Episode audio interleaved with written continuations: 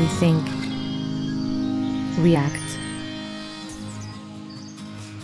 Bonjour à toutes et à tous, j'espère que vous allez bien. Dans l'épisode 15, vous avez peut-être déjà écouté et j'ai fait le lien entre santé et durabilité à travers une alimentation axée sur plus de protéines végétales, des fruits et des légumes. Et je vous ai aussi parlé de l'importance de notre microbiote intestinal et de nourrir nos bonnes bactéries. Donc le microbiote intestinal a un rôle indispensable dans notre système immunitaire et dans la digestion. Restez avec moi si vous avez envie de comprendre la différence entre probiotiques et prébiotiques et de savoir comment et pourquoi les produits fermentés peuvent booster notre système immunitaire.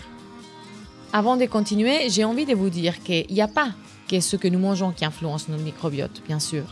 Il y a aussi l'exercice physique, le sommeil, le stress, l'hygiène de notre bouche, la génétique, l'âge, la façon dans laquelle nous sommes nés.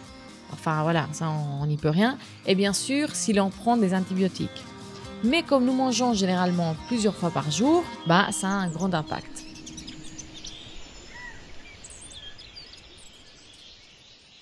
Donc en parlant des bonnes bactéries, on doit parler des probiotiques. Je sais pas vous, mais moi, en tout cas, il y a quelques années, je pensais que les probiotiques, c'était juste le bioflorin qu'on trouve en pharmacie et auquel on fait recours quand on a la courante. Oui, vive l'ignorance. mais heureusement, on peut apprendre tous les jours et c'est tant mieux. Le mot probiotique, déjà, il est trop beau. Il signifie pour la vie. C'est pas beau ça? Alors, un exemple des probiotiques, c'est les lactobacilles, qui, en plus d'apporter des bienfaits, nous aident à empêcher les mauvaises bactéries de coloniser notre intestin. Et où est-ce qu'on peut trouver ces probiotiques naturellement? Bah, C'est grâce aux aliments fermentés. Donc nos grands-parents avaient bien raison de les manger, car on les trouve dans la choucroute, le yaourt nature, le pain au levain, le vinaigre de pomme non filtré, certains fromages, le kéfir et le tempeh, entre autres. D'un autre côté, on a les prébiotiques. Les prébiotiques sont la nourriture des bactéries du microbiote. Donc les prébiotiques nourrissent les probiotiques. Dans les prébiotiques, on a trois choses importantes. Les fructanes qu'on trouve dans les artichauts, les betteraves, l'ail, les bananes mûres ou le blé. Et l'amidon résistant que l'on trouve dans l'avoine, le riz, les pommes de terre, les patates douces et les légumineuses.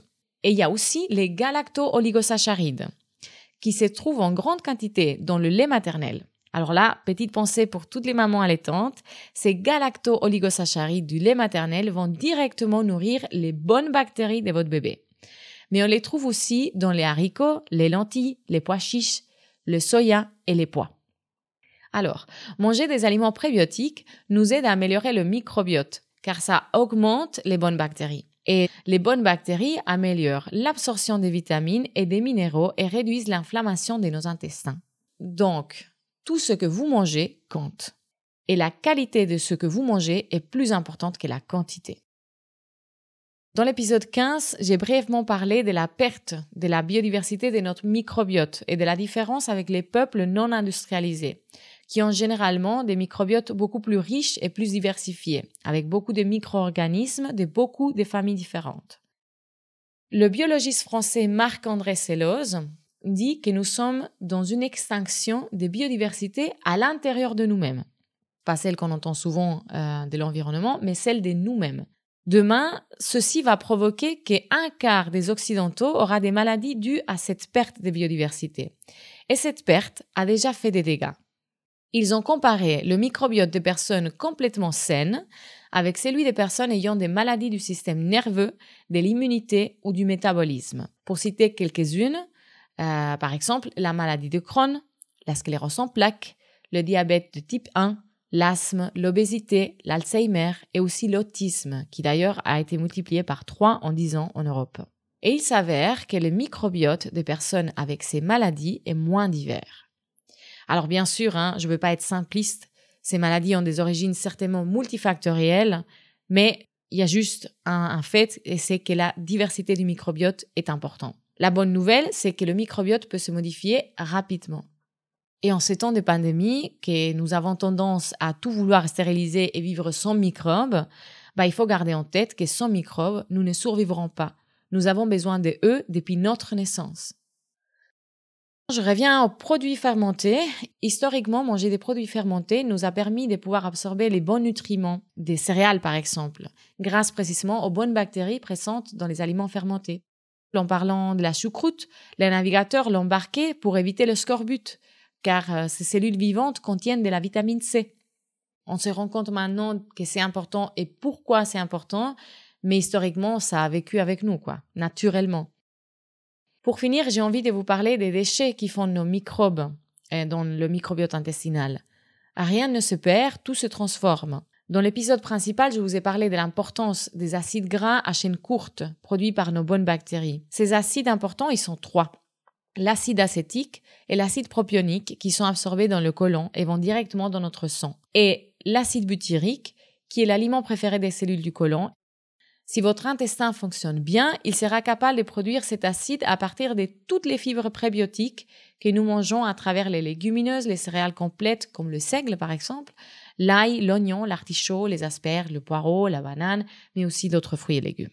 Donc si vous ne mangez pas assez de fibres, les bactéries fermenteront tous les glucides que vous mangez et continueront à fermenter les protéines.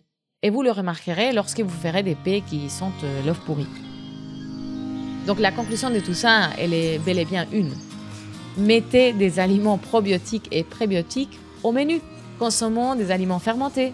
Invitons les légumineuses à notre table. Privilégions les céréales complètes. Renforçons la consommation des légumes et des fruits. Bon, ok, pas très facile les fruits en hiver, mais quand même, il y en a. Et peut-être vous vous demandez, et la viande dans tout ça Ben, si vous n'avez pas écouté encore l'épisode 15, je vous invite à le faire pour avoir plus de détails, mais en gros, la consommation doit être modérée si vous en consommez beaucoup, diminuez les quantités petit à petit, pas après pas. C'est tout ça de gagner pour vos bonnes bactéries, votre santé et l'environnement.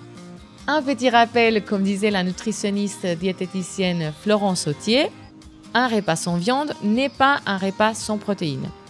Et en ce qui concerne les produits transformés, mieux si on fait recours juste en cas de dépannage. Et ça aussi, c'est mieux pour l'environnement et votre santé. Je vous souhaite une belle journée. J'espère que vous aurez eu du plaisir, que vous aurez appris quelque chose. Partagez cet épisode avec quelqu'un si vous pensez que ça peut l'aider. Et voilà. Belle journée et à bientôt. We think, react.